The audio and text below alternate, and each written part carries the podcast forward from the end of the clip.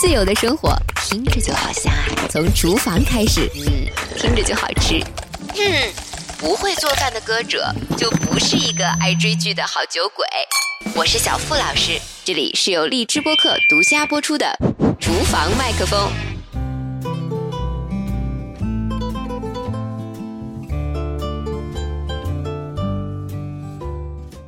厨房麦克风的饭友们，大家好，我是小付老师，欢迎收听收看新一期的厨房麦克风的视频播客。让我们从厨房开始自由的生活。那今天呢是小付老师的三十九岁生日呢，谢谢。那在得知了我要过三十九岁生日之后呢，我的同事。我从我以前的烘焙教室挖过来的老师，然后也是上期节目里面充当摄像小哥的小乐同学，就说：“哎呀，那要给你做个蛋糕呢。”我说：“那我们俩交换好了，你做蛋糕，然后我做凉拌面，因为夏天太热了，我们俩交换的吃一下，所以正好，让我们以热烈的掌声欢迎小乐同学出镜。”自带掌声鼓励。哎，你可能要离我近一点儿，怕声音收不到是吗？呃，收得到，但你的声音可能会有点远，毕竟咱们公司就财务上面还比较简陋，应该给你在那边也配一个过来就好。其实我我之前呃直播的时候，我是就想要跟小乐聊的，因为当时我想设置一个八零、九零、零零，因为我是有零零后的学生的嘛。但是小乐那个时候跟他的女朋友出去玩了，然后就暴露了一下就暴露了，他就 他就把我给抛弃了呢。后来结果我就在想啊，那其实还是有一天想要跟他在一起聊一聊，因为对我而言他是一个很特殊的人。对，特殊的点是什么？你自己有意识到你对我来说特殊了吗？可能长得帅吧。好，卡掉这一段。那你自己说吧。我当时去烘焙教室里的，呃，去的时候，其实那边有很多的老师嘛。嗯，我第一眼看到他的时候就觉得，嗯，这个是个很灵的人，但是莫名的就觉得这个人好像对不大聪明的学生有点嫌弃。我觉得我当时在想，就是。可能如果不是像我之前给老板当助理那么长的时间，就这种眼角之间的那种细微的改变会有那么明显的感受的话，可能人人都会觉得你是这个教室最 nice 的老师吧。嗯，对，对，但只有熟的人才会知道我就比较贱。嗯，对，OK。但是交往之后，我就会发现小乐是个挺非常努力生活，然后但是感觉好像生活里。对他而言，又有好多辛苦的地方，是吧？嗯，是有吧，就是比较两面化，比较两面化。后来结果我记得特别清楚，是疫情来的那个前一个春节的时候，然后他就频繁的出去抽烟。这事儿能在节目里讲？能吧？然后成年了，我成年了，我没有在公共区域。对对对，频繁出去抽烟。然后当时我还在想。我说他怎么了？就问了一句，然后他就跟我大概其说了一下家里面有的事儿，春节回去啊，这样那样的事儿。但是呢，嗯，我当时也只能是宽慰他两句，然后看看是不是有什么其他的自己能力上能够帮他解决的事情。但是我觉得他也不是那样的一个人，就是他应该是个挺能要、挺要强也挺能逞强的人。嗯，特别。嗯，所以最后的幸运点其实是疫情没回去成，解决了一切，是吗？嗯，对，反正这种事儿能拖就拖吧，就。拖一拖，然后就给拖过去了。所以，但是，但是在我心里而言，我说小乐是个很特别的人，是因为，呃，因为他在，所以我比较频繁的去了那个烘焙教室啊，然后频繁的接触里，我发现他是一个让我觉得很想在一起工作的人。所以，当我这个工作室开始有一些进展的时候，我就问他想不想来。这之间就是问完他之后，他答应以后，我就没有再找过他。你是不是当时觉得我根本就不不这个事儿就点点点的省略号了？嗯，也不是，就是就你没有反应的时候，那我就静观其变嘛。你看，这就是他的性格，就你还挺喜挺会往后躲的，是吧？嗯，对，就不是那种非常想要去问人家啊，你那个事儿怎么样啊？你还需不需要我怎么怎么样啊那样的一个人。嗯。对，因为我觉得就是生活的不确定性很多嘛，就是如果你在做一件事情有变动的时候，呃，如果我变成了那个催化剂，然后去催你一些什么，然后让你造成一些反感啊或者什么之类，其实是不太好的。所以其实有时候就是缘分就很奇妙，因为他是这种守型的人，就守住这些东西守型的人，然后我是这种就是拿不准我就不说的人，所以默默准备好一切之后，当时因为有疫情嘛，得有当时快一年了吧，我记得快吗？半年多，大半年，大半年。对，准备好了之后，我又重新找他时候，他说他那个时候想去再去学点东西啊什么的，周末做一点烘焙的这种，呃，自己去研发一些烘焙的一些菜谱啊，看看要不要去卖一些这种烘焙的点心或者面包啊什么这些的时候，我就说啊，我说我这边好了，你可以过来了。其实当时你还挺惊讶的，是嗯，对，因为你当时在那个烘焙教室已经做了四年多了，就是他会有一个惯性的圈子跟思维。然后稳定嘛，就是你在一个地方待久了，那肯定会，呃，虽然说比较累，但是也比较舒适，就是因为你习惯那套那一套东西了，啊。尤其那个教室里所有的东西都是几乎很少添新的菜品，是吧？就是多重复的多一些。对，呃，就是八九不离十吧。而且有一个很大原因就是不太舍得那边的人。嗯。嗯，然后。就还是会有一些犹豫的，所以你是一个重情重义，但是又有很多自己想要的东西的人。对，就一方面又念旧，一方面又求新。对，我就是那种 喜新不厌旧的人。喜新不厌旧，我的妈呀！有苍天，我水都差点打翻了我。所以其实，因为因为这样，所以我有很多的问题，其实想问他，你是？湖南的衡阳人，对，其实我对衡阳的概念有点，它有比如说北京哪几个区加起来大吗？嗯，可能只有一个区那么大吧。那可以是朝阳区吗？朝阳区还挺大的。可以可以 可以。所以衡阳有朝阳区这么大。对，嗯然后如果你要再加一个什么衡山那边，其实也算衡阳。嗯。你要再加多一些周边的话，两个区吧。嗯，并上，并上，并上谁是吧？那你北京还有什么顺义啊？还有那些地方，对吧？嗯嗯。那你自己其实，我听小乐讲过嘛，他他最早其实因为是想要追求音乐的梦想，就他是写词过来的。对。你参加写词的比赛，然后被签了公司，然后你才从衡阳来北京的是吧？呃，不是，当时来北京是什么都没有。你是说你是到了北京你才参加那个歌词比赛的吗？呃，对。那是什么驱动你来的呢？就是呃，有有一个原因是一份感情的失利，然后想换一个环境生活。然后我觉得我冥冥中一定会来北京的。就为什么是北京？为什么不是其他一线城市？因为觉得北京可能音乐人就是包括这边的理想会多一点。啊，就觉得圈子可能就会稍微大一点。那你父母怎么会同意呢？就你至少在这边，如果有一个 offer 的话，就父母还会松一松口。但是你父母怎么会同意你来北京？什么也没有呢？所以我当时是欺骗了我爸妈的。你是说有了工作才？对，我跟我爸妈说的是有一个 offer，然后来的北京。其实我什么也没有，然后当时房子都是我在北京的朋友陪我找的。那你爸妈有给你路费是的，就给了你一点儿钱是这个意思？呃，也没有。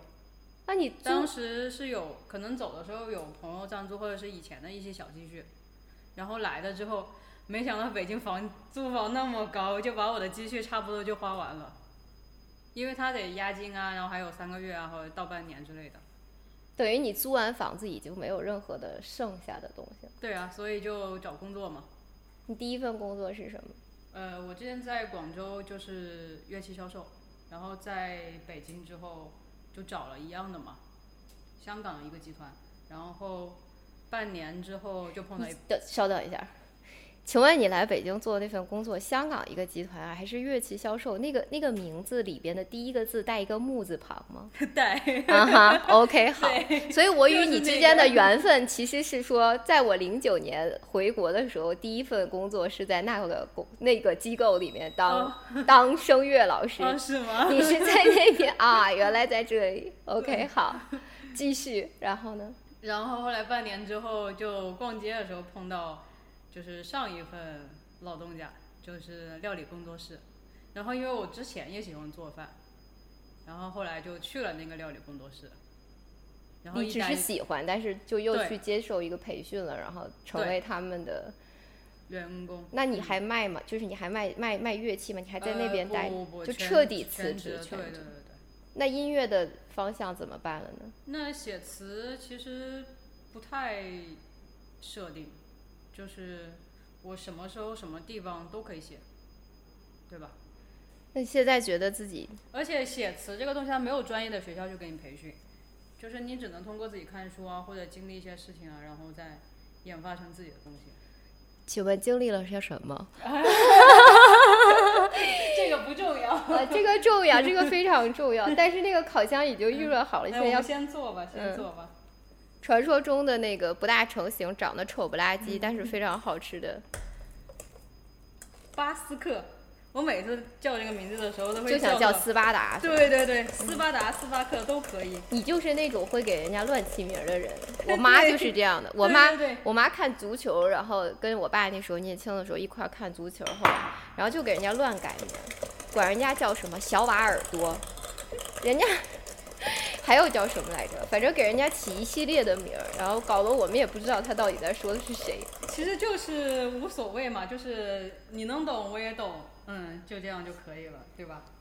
小乐说他担心一边说菜谱，然后一边说话，他就会翻车。所以菜谱可以大家在评论区及简介区看到。哎，我经常翻车，哪怕就是特别熟练的，他也会有那么严。所以跟我工作之后，就会发现我是个憨憨。他是一个男性思维的一个纯男性思维的，算吗？你觉得你有女性思维的部分吗？有感情上吧，就可能处事上比较偏男性思维，但是感情上还是比较细腻的，你父母现在知道你当时骗了他们了吗？还是不知道。到现在也不知道，对，到现在都不知道，为什么你要做这个选择呢？因为我从大学的时候就自己没得选，就是我爸妈一定要我，就是参与的是他们那个职业，他们都是铁路的嘛，然后就需要就希望我也去那个工作，然后去跟他们做一样的工种，然后过一辈子，就是国企嘛，稳定嘛，你你你停在那里哈，你别动哈。怎么了？我就觉得那个东西要滴下来，他不会的，我甩了。他还是会，你看他，你看他，他一会儿就会。他一会儿就会，我就用了。哎，这么久了，我一个你别，你别，我们亲眼证实很多很久的事情，不代表每一次都能做好。继续吧。然后他们就希望我去铁路嘛，然后也不希望我走音乐，然后，然后我就大学的时候偷偷出去打工，然后学的吉他，然后写词这个就是一直在写嘛，一直在写，我也不知道什么时候改变，什么时候进步，什么时候，就是我有很多次其实也想放弃的，你有想过，其实也许你做的这些，在你看来是偷偷的事情，其实你爸妈是知道的吗？只是彼此都不拆穿吗？并不是，有一次中秋节的时候，我爸妈知道我换了工作，就是其实我欺骗他们很多东西，但是那一次他们知道我换了工作，就特别伤心。然后那一次我爸妈，我妈还单独知道了我喜欢女孩子这件事情，所以我妈当时是整个人是崩溃着回家的。你是说你喜欢女孩子这个事儿，不是你主动跟你妈说的是？对，可能母亲嘛都会有一些第第第六感、第八感的这种东西。对他会有一些感觉，然后他就主动去问我，你说喜欢女孩子，然后所以我我爸到现在还不知道，因为你爸不知道，对我以爸现在为你爸是不接受，原来他是不知道是吗？对，我妈其实也不接受，就是她可能默认了，她还是希望你去结婚，但是她不强迫你了，但我爸会就是会还是会苦口婆心的说你去结婚吧，哪怕你不要小孩儿，但你要结婚。你爸应该是有感觉的吧？他只是不想作为一个父亲跟自己的女儿走到那个地步吧。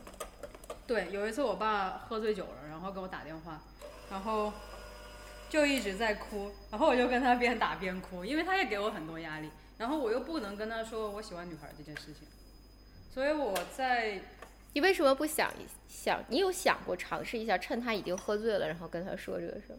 呃，不行，我爸是那种特别，就是我换工作的时候，哪怕知道我换工作的时候，他都在我面前哭。就是他其实也挺逞强的，但是他也挺脆弱的。我觉得他可能接受不了。你某个，你你有在某个瞬间想过，其实你扮演了你自己父母的角色吗？有啊，就觉得自己进入大学之后，开始自己想要什么的时候，后来就所有都是替，就是自己做决定。就是，哪怕他们给我的东西，就觉得都不是我想要的嘛，所以我就你会你会有一点点埋怨吗？会啊，当然会了，因为很多东西我没办法跟他们说，所以我对于家亲子关系是有很多，觉得他们的爱很沉重，但是我又因为有秘密，然后不能跟他们变得亲近，就是秘密会让你想躲，因为你能知道他们肯定接受不了的嘛，包括理想啊，然后包括我的性取向啊之类的，就是他们很多东西都是没法接受的。你今年二十九岁嘛？对啊，你定的目标都是跟自己现在的生活和工作有关系，比如说你想在三十岁之前瘦到最瘦，对不对？对啊，所以所以这一次我说，老板能不让我先出镜吗？我想瘦到九十多我再出镜。你很帅，你自你放心。没有，我想说的是，你对这件事儿，然后你来了这边，你觉得每天可以学很多东西，你也很开心。但是你没有想要在三十岁之前，在你跟爸妈之间的关系上有一个什么目标吗？就是我可能对工作，或者是你能帮我拿一下吗？嗯，就是、呃、拿这个就行。嗯对工作，还有对呃身材，还有对反正就是理想方面嘛，就是能改变的，我想尽力在三十岁之前来一个比较大的突破。然后父母那关系，我真的是选择逃避型，就能拖就拖，拖不到那一天就算了。我以前跟你一样哎，所以你跟我说你二十九岁想减到最瘦的时候，我特别理解你，因为我当时是差不多三十五的时候干的这个事儿嘛，当时一年不是瘦瘦了三十斤吗？嗯，我觉得那个是我对人生某一个事情至少有自我掌控，某一件事情至少是我力所能及。我觉得我的人生我还能够自我有一个调控，不仅设定了一个目标，我还能打到他。我不知道你是不是因为这样，所以特别想要，比如说减肥，或者是对，就是我希望掌控我能掌控的东西。嗯，就是我其实是一个不喜欢事情处于失控的地步的。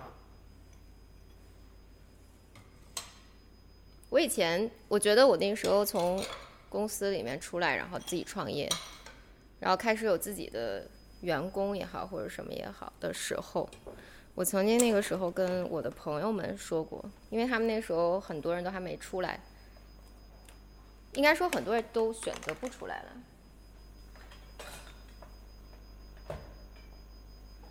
然后他们就会问我，他说：“你觉得就是出来了之后，你让你觉得最痛苦的事情是什么？”我就说，最痛苦的事情就是我觉得以前任何的事儿，哪怕再苦再累，这个事情只要我努力去做，都是在我的掌控之内的。对。但是呢，开始创业的时候，我就必须要把有一些责任放到别人的身上。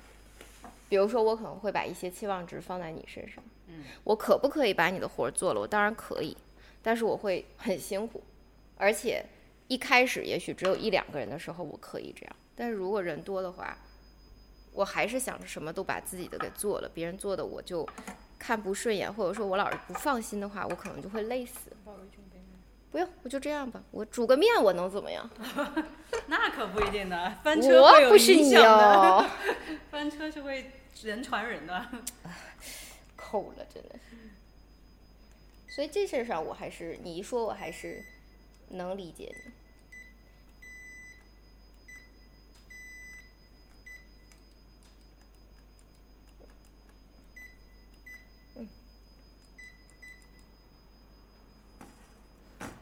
那你现在觉得你生活里还有什么困惑吗？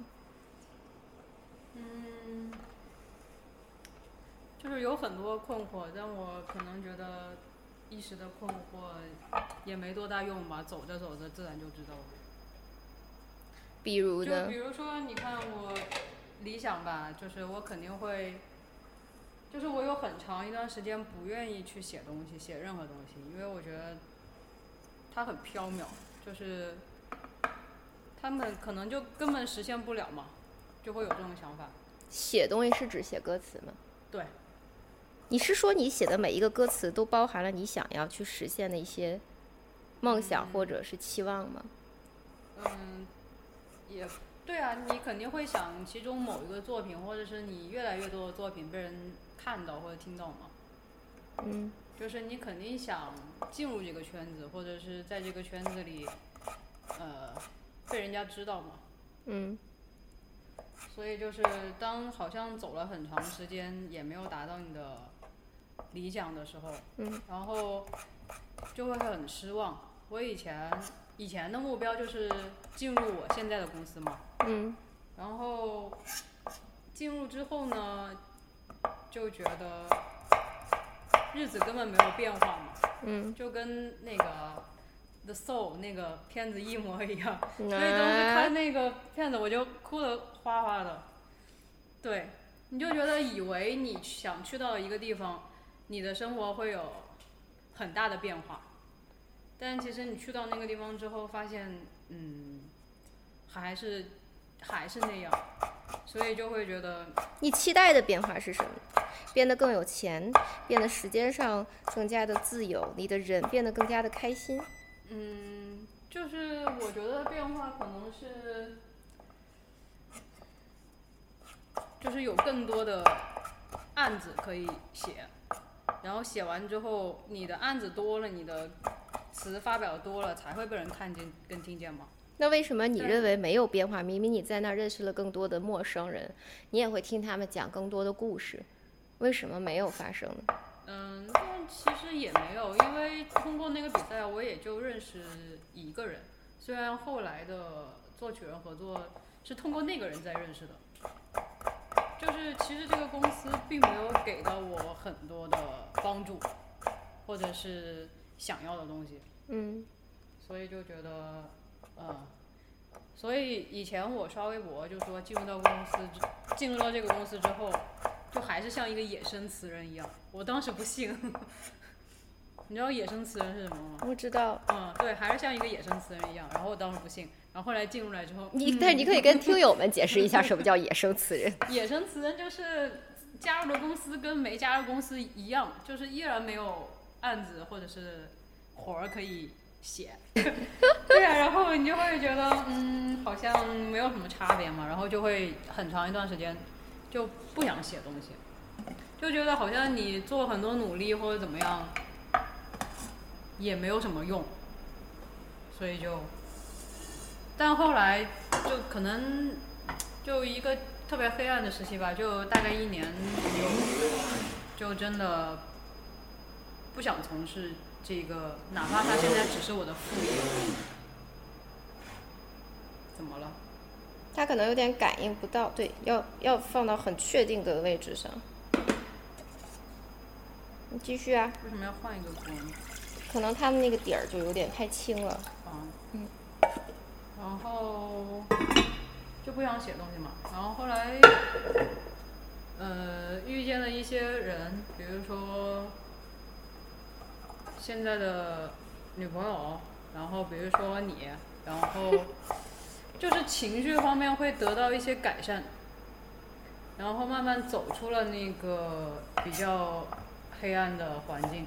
然后反正又觉得这个东西嘛，虽然它不管我最后成不成功，但我这一辈子就是不想放弃这个东西，然后我又开始写起来了，然后才今年算有一个开始吧。你看我以前就好几就三四年都没有一个案子可以写，然后加入公司了，其实一年多吧也没有什么案子，然后今年写了三首三四首，就算一个重新开始比较好的感觉吧。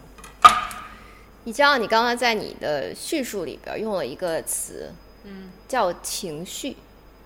嗯，就是嗯那一段时间就像一个黑洞一样，因为情绪其实是不好的东西。对，但是你就是怎么都走不出来。我我能理解你，但是你自己当时想过，是你有点想在那个阶段上面惯着点自己，嗯，就是因为也许，比如说你家里边也没有人要理解你，你出来又自己一个人，如果你再是不停的去为难和勉强自己的时候，你也会觉得会生活会对自己有点太多了，又你又要去烘焙教室里做一份可能虽然你喜欢，但是不算是你梦想的职业，然后你又要想着我还要不要去继续追求自己的音乐梦想，然后你又有你跟家里的这种关系，你你会在那个时候觉得我有点想让自己沉溺在这个黑洞里吗？会啊，就其实你觉得呃，就它好像个影子，永远跟着你，你甩不掉，但是偶尔呃堕落嘛，那你其实你好像放纵一下，不要让自己追求那么多东西，反而会轻松一点。现在为什么会觉得愿意稍微从洞里爬出来的？有人拉我，也有人骂我，可能清醒一些了吧。就是那个东西它还会在，但是我能稍微把控它一些了。你有什么想问我的吗？我问你好多了。嗯，呃我之前听说过你，你也有那样一段经历，嗯，就是黑洞嘛。其实人现在什么都说什么精神方面啊，什么疾病啊，那不都是黑洞吗？对吧？那你当时走出来，你走出来了吗？我走出来了。那你怎么走出来的呢？